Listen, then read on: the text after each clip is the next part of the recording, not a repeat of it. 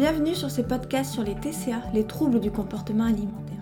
Ici, vous allez entendre des témoignages de personnes qui ont souffert de l'une de ces maladies, mais qui aujourd'hui, grâce à l'aide de différentes personnes, vivent en paix et sans jugement négatif avec leur assiette et leur image corporelle. Bonne écoute à vous Bonjour à tous et bienvenue donc sur cet épisode bonus de, euh, du podcast Mon TCA est derrière moi. Donc pour cet épisode, il va n'y en avoir qu'un seul et je suis en compagnie de Pauline. Pauline qui est euh, psychologue à La Rochelle. Donc bonjour Pauline, merci d'être euh, avec moi. Bonjour. Comment est-ce que ça va? Ça va super, merci de me recevoir sur ta chaîne.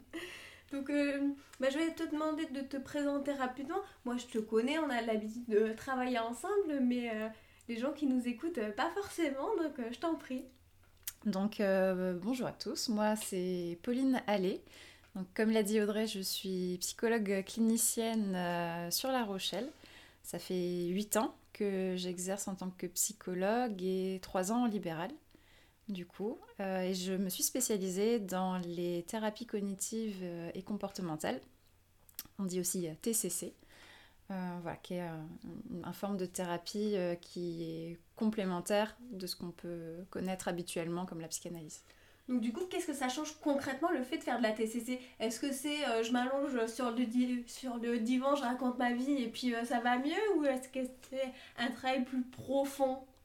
Alors, on va pas dire plus profond parce que la psychanalyse stéréotypée, le divan, c'est profond aussi.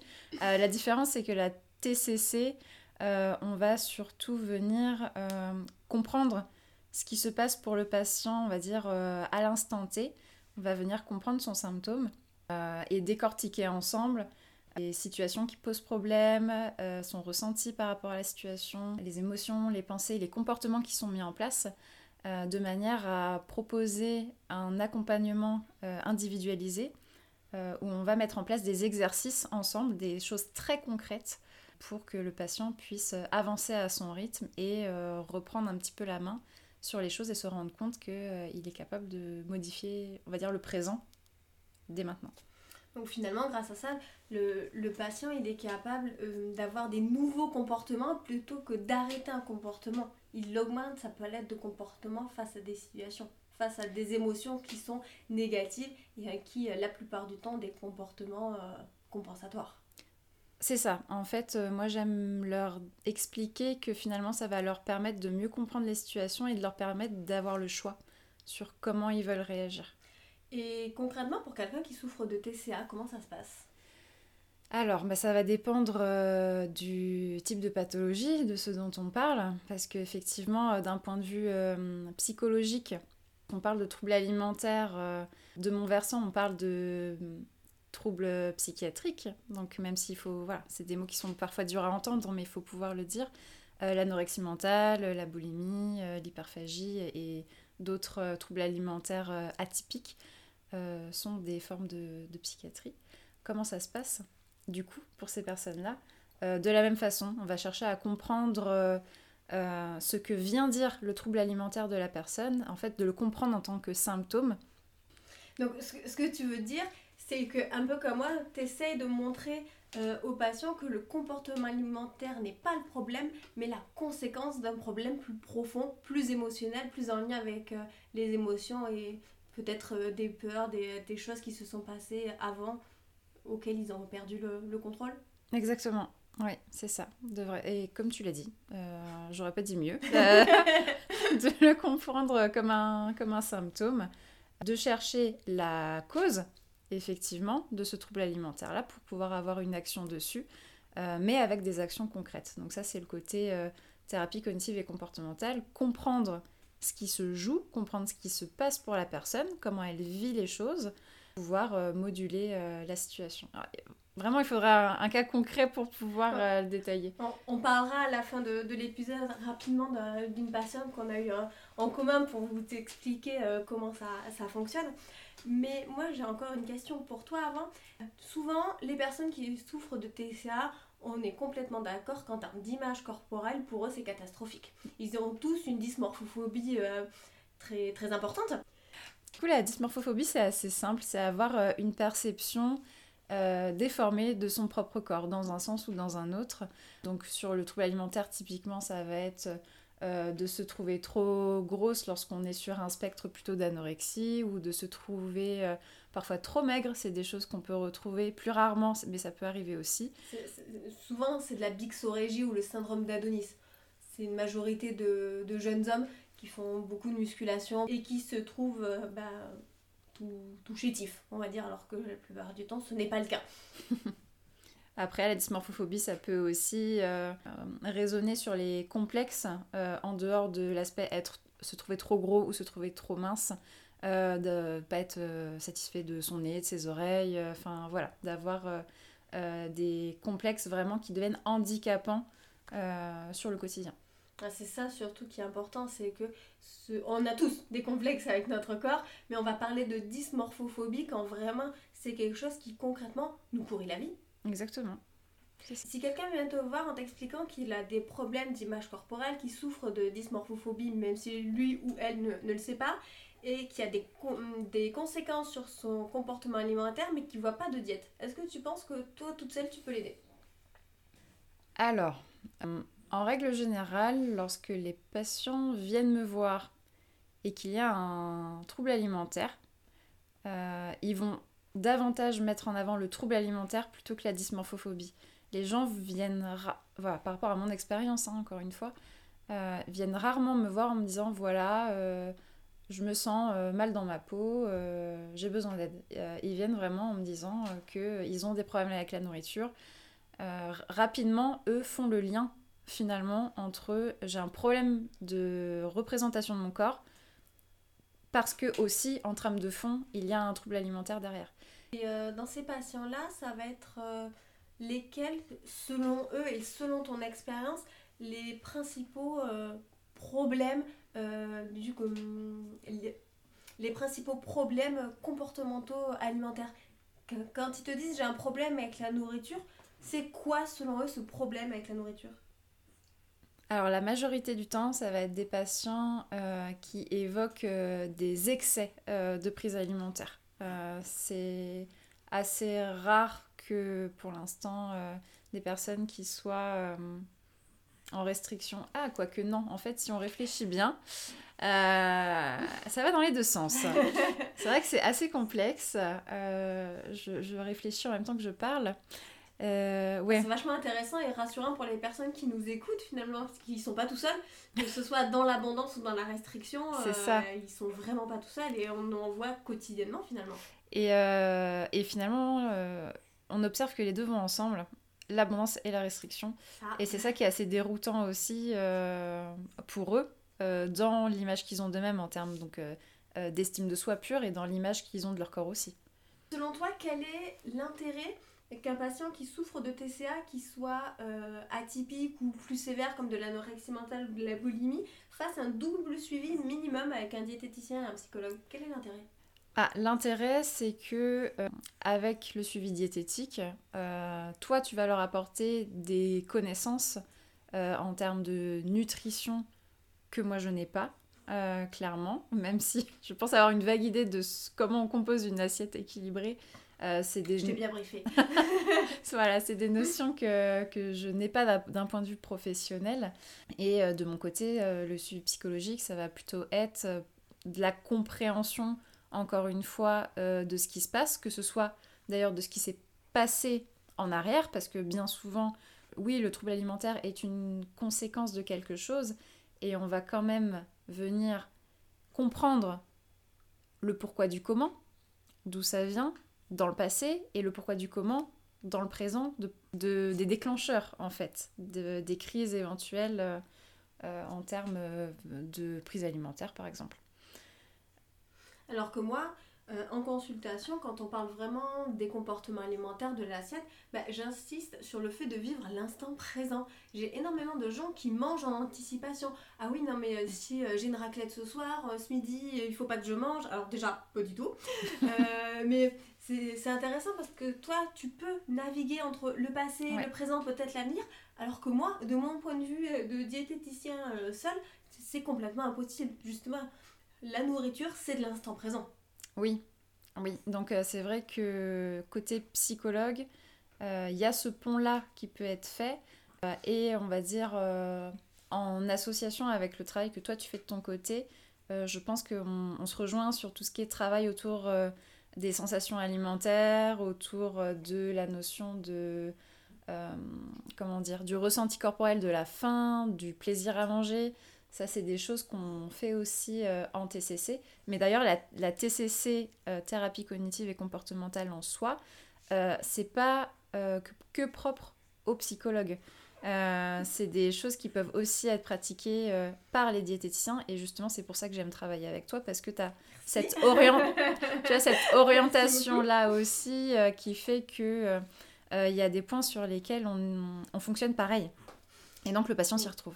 Souvent, ce que je dis à mes patients euh, en ce moment, euh, c'est que d'un point de vue nutritionnel et d'un point de vue poids, le corps, c'est pas des maths. C'est pas entrée plus sortie égale poids. Ça, c'est pas vrai. Votre corps, c'est du domaine de la biologie, pas des mathématiques, c'est du vivant. Il y a des émotions, des hormones, des choses qui viennent bouleverser tout ça. Et si c'était aussi simple, la TCC n'existerait pas.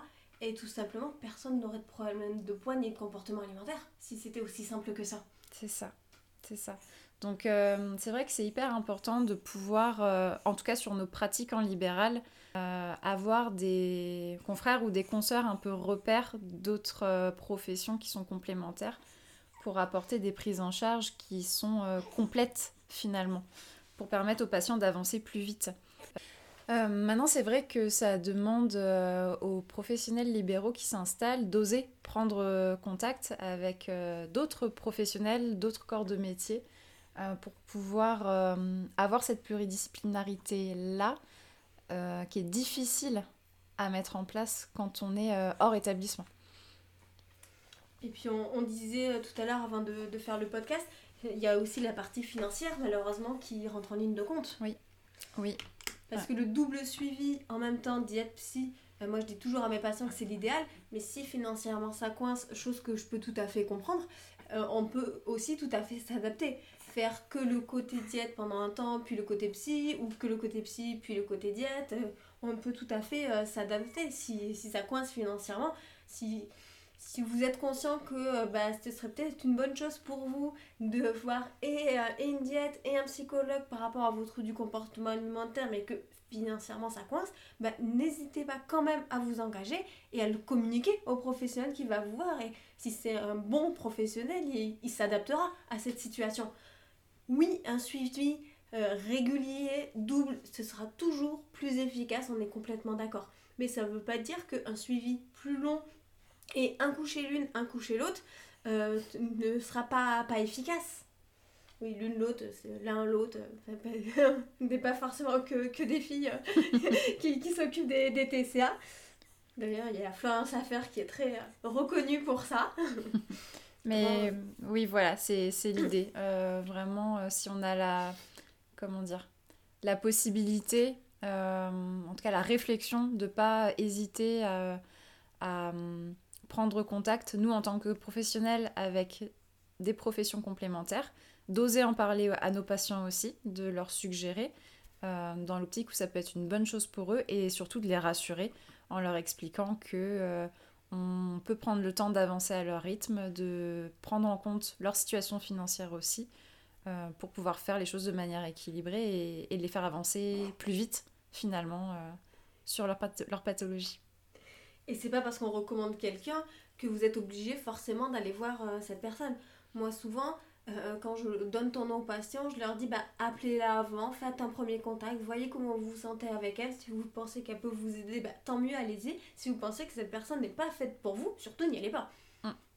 Ah, c'est gentil. leur dis du bien de toi, quand même. non, maintenant, euh, bien sûr, bien sûr, euh, c'est aussi important pour un, psychologue que pour euh, une diététicienne ah ou un diététicien d'ailleurs.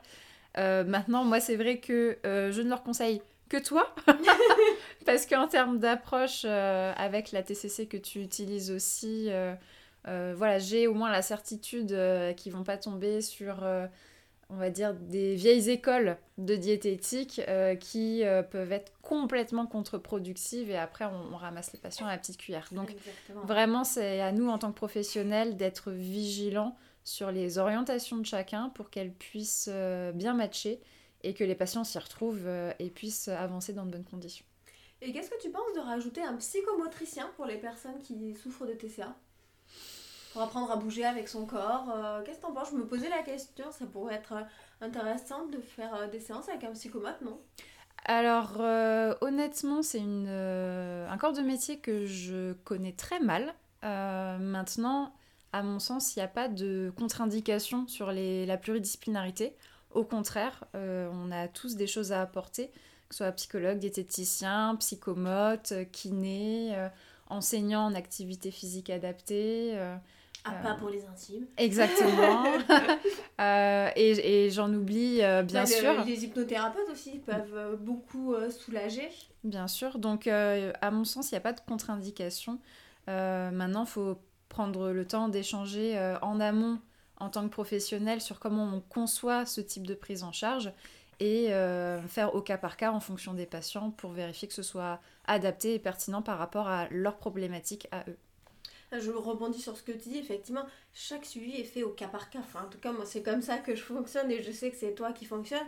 Euh, si vous sentez que euh, le professionnel de santé que vous allez voir euh, suit une espèce de trame à chaque fois, c'est pas, pas intéressant pour vous. C'est sûr. Une dernière parenthèse, je ne sais pas si on l'a déjà évoqué ensemble, mais qu'est-ce que tu penses de l'EMDR pour ce qui est des TCA quand on a vraiment une source émotionnelle très forte à la base? Alors, euh, de la même façon, euh, c'est une spécialité euh, toi, tu n'en fais pas, hein. en psychothérapie que je ne pratique pas. Euh, alors attention sur le MDR parce que... Euh, on trouve de tout et de n'importe quoi. Hein. C'est comme les coachs en nutrition euh, de mon côté. c'est ça, on trouve de tout et de n'importe quoi. Il y a des personnes qui se disent formées à l'EMDR alors qu'ils ont fait deux week-ends de pratique. Donc voilà, moi je suis assez vigilante par rapport à ça. Il par un site pour trouver un référencement normalement, non? Il me semble. Je ne saurais pas dire exactement, mais je crois. Euh, maintenant, oui, évidemment que s'il y, y, a un trauma lourd euh, derrière, euh, que ça peut être pertinent. Maintenant, ça se discute. ça se discute, encore une fois, comme au cas par cas, en fonction de là où en est le patient, de l'impact que ça a sur son quotidien. pour voir si c'est prioritaire ou pas. Et là, il n'y a qu'en en discutant avec lui qu'on pourra déterminer s'il est préférable de commencer par le versant alimentaire, un, versant euh, euh, TCC ou euh, partir sur, de l'EMDR. C'est pas déconnant d'échanger aussi entre professionnels si on a un patient qui nous met en difficulté pour justement discuter de bon ben toi t'en penses quoi est-ce que je peux y aller ou par rapport à ce qu'il en dit est-ce qu'il vaut mieux aborder les choses par un autre côté? Si tu es d'accord, on pourrait échanger sur un, cas qu'on a eu en commun. Oui. Tu, es d'accord? Euh, Donc, euh, la, la, personne à laquelle je pense, c'est une personne qui est venue pour de, de, la boulimie. Souvent, enfin, c'est moi qui lui dis que c'était de la boulimie. souvent, les personnes qui souffrent de boulimie, comme on l'a évoqué avec le cas d'Elodie, c'est une maladie qui se décèle très jeune. Et là, on était sur quelqu'un qui avait quand même plusieurs dizaines d'années en plus. Et euh, quand je lui ai dit euh, d'aller te voir au début, elle me disait euh, Ah bon? Mais elle est quand même venue. Et voilà. Que moi aujourd'hui, c'est une personne que je trouve beaucoup plus apaisée avec son assiette, qui est vraiment en super bonne voie de, de guérison, même si c'est pas encore facile. parce que bah, quand on commence à se faire suivre pour ces maladies-là et qu'on est entre guillemets trop âgé, bah, c'est souvent plus compliqué. Mais l'avantage, c'est que ce sont des patients qui ont une certaine maturité où c'est plus facile d'échanger avec eux, ils arrivent plus facilement à avoir du recul. Le problème, c'est que la petite voix en eux, elle a sacrément longtemps. Donc, tu vois de quelle patiente je veux parler? Oui, oui, oui, tout à fait. Euh, maintenant, c'est vrai que la, la, la particularité, non, parce qu'en fait, ça concerne la majorité des gens. Euh, il n'y a pas que les troubles alimentaires qui posent problème, en fait, euh, chez cette personne-là. Et on a tout un contexte professionnel, familial qui euh, était à remettre en question aussi et qui joue émotionnellement euh, sur la personne et donc sur son, sur son comportement alimentaire aussi derrière, plus le bonus, la cerise sur le gâteau, le rapport au corps extrêmement compliqué pour une maman qui a des enfants, voilà, qui a du mal à s'accepter, à voir son corps vieillir aussi. La question du vieillissement est compliquée. Donc on a, voilà, encore une fois, un versant psychologique qui est assez complet. et oui, le coup de pouce psy est et nécessaire. Indispensable, était indispensable. Moi, quand elle est venue me voir, elle pensé que son problème c'était l'alimentation. Je lui ai dit non. C'est la conséquence. On y revient, c'est la conséquence de vos émotions. C'est ça. Ok.